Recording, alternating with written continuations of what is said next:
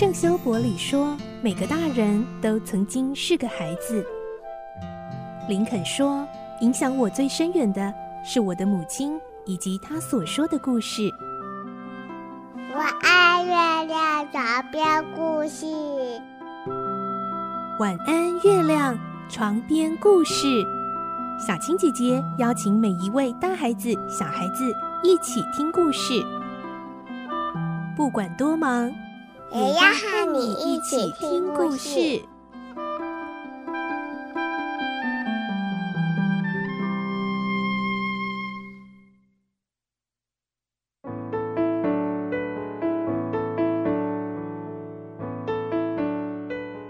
晚安，欢迎你和我们一起听故事。我是小青姐姐，我们继续来听《顽童历险记》的故事。今天是第十一集，我们会听到，首先是哈克因为不相信吉姆说的坏兆头，结果还真的害吉姆尝到后果呢。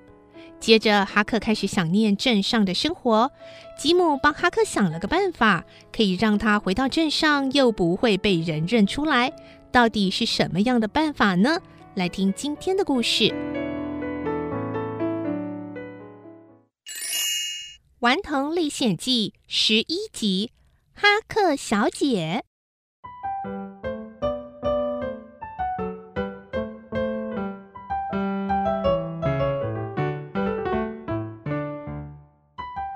克和吉姆把弄来的旧衣服仔细检查了一遍，结果意外找到八个银币。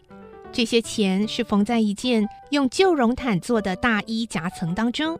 这下哈克可有话说了：“吉姆，你觉得撩死人会惹出倒霉事？可是前天我把那一条在山脊上找到的蛇皮拿进来的时候，你是怎么说的？你还不是说摸到蛇皮会碰到天下最倒霉的事吗？好了，眼前就是我们碰到的倒霉事啊！”你看，我们平白无故找到这么多东西，还有八个银币，像这样的倒霉事，我还真巴不得天天碰到呢。哦，哈克啊，别太得意哦，你等着看吧，倒霉事马上就要来了。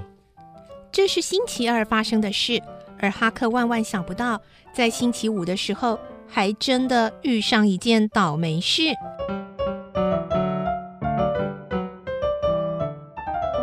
那天，哈克发现一条响尾蛇，立刻手脚利落地把蛇打死，可是却没有立刻把死蛇处理掉。哈克心里盘算着：“诶，我来吓唬吉姆。”于是他把死蛇盘在吉姆的毯子底下，让死蛇看起来像是活着。哈克很快就忘了这件事，却因为他一时顽皮，叫吉姆吃足了苦头。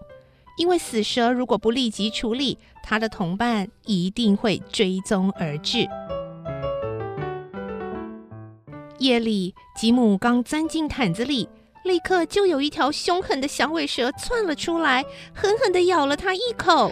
呃呃、蛇！呃、哦，那正是死蛇的同伴呐！哈克赶快冲过来打死那一条蛇，可是吉姆的脚后跟却肿了起来。幸好他们有前几天从破木屋里捡回来的几瓶威士忌，为了解毒，吉姆拼命灌下威士忌，搞了半天，毒是解了，酒疯也发了，在山洞里跌跌撞撞，弄得浑身淤伤。清醒后，吉姆还念念不忘对哈克说：“嗯，你看呐、啊，这不是天大的倒霉事吗？以后啊，千万不要再用手去摸蛇皮了。”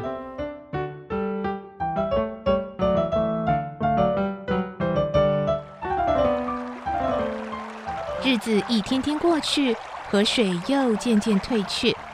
这段期间最值得一提的，就是哈克和吉姆合力钓到一条好大好大的鲶鱼。而且当他们剖开鱼肚后，发现里头有一堆铜纽扣、一个圆球，还有好多乱七八糟的东西。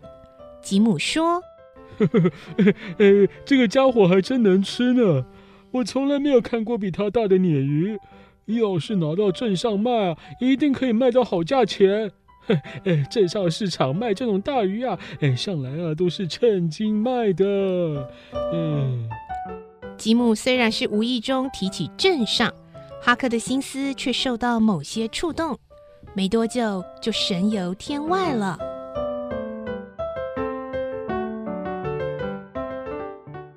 第二天，哈克一早就抱怨：“啊，日子过得真无聊，闷死了。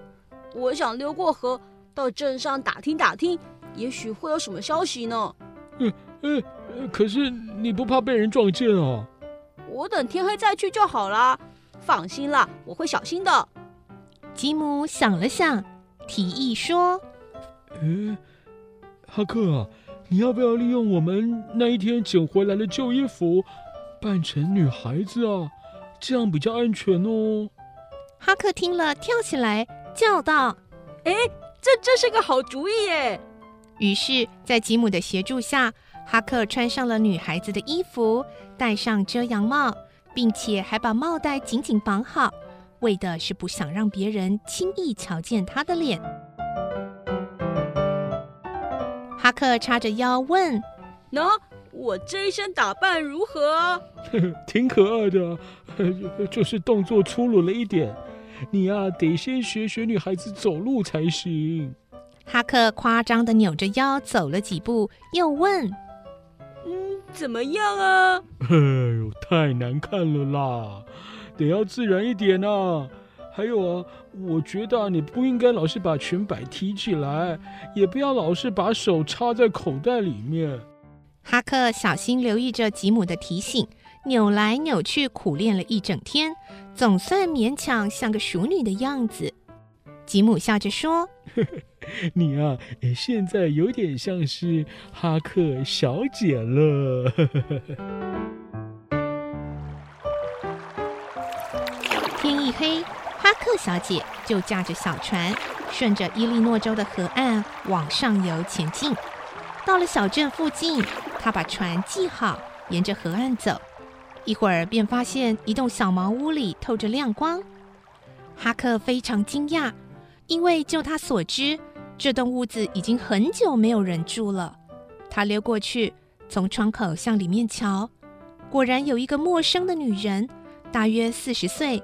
正坐在一张松木桌旁，在烛光下辛勤地织着毛线。哈克想：“嗯，这倒好，是外地人。嗯，这样他一定不认得我。”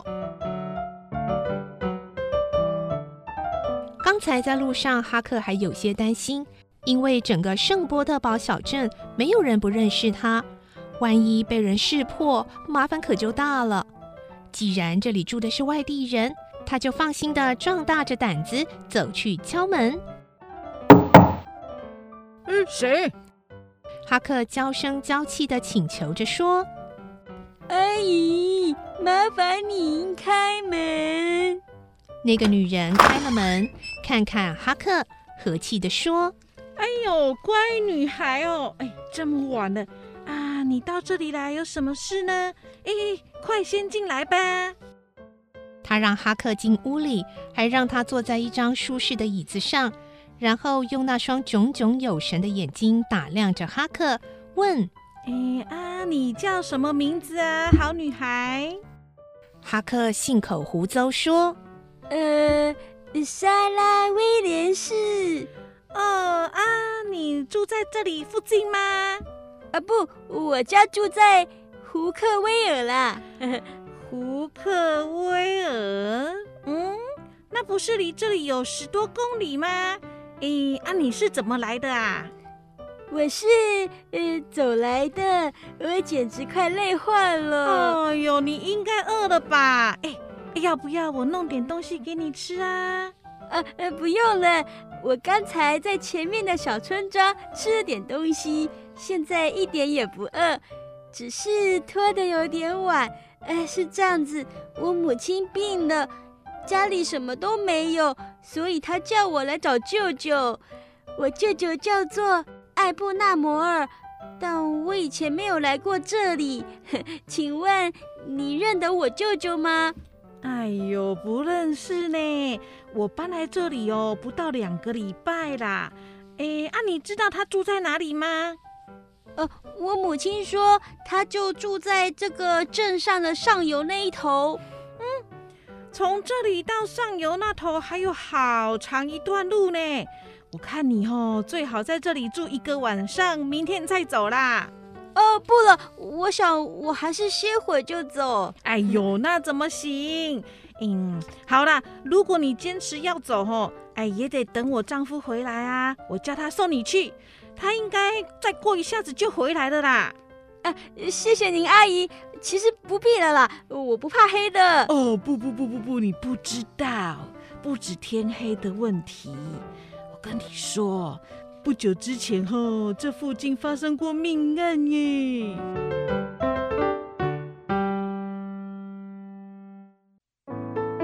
节目最后，我们一样有迎接开学收心小 paper 要分享给你。今天呢，就是第三，调整作息喽。每天呢，有规律的运动，还有阅读，定时定量的用餐，减少因为开学而要早起的这种抗拒感哦。我是小青姐姐，祝你有个好梦，晚安，拜拜。